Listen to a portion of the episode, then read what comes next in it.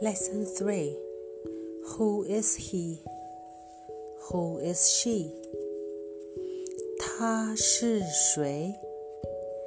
他是谁？他是谁？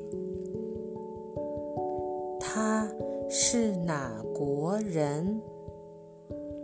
What's his nationality? 他是哪国人？ 他是哪国人？他是中国人。他是中国人。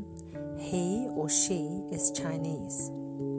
他是中国人。他是中国人。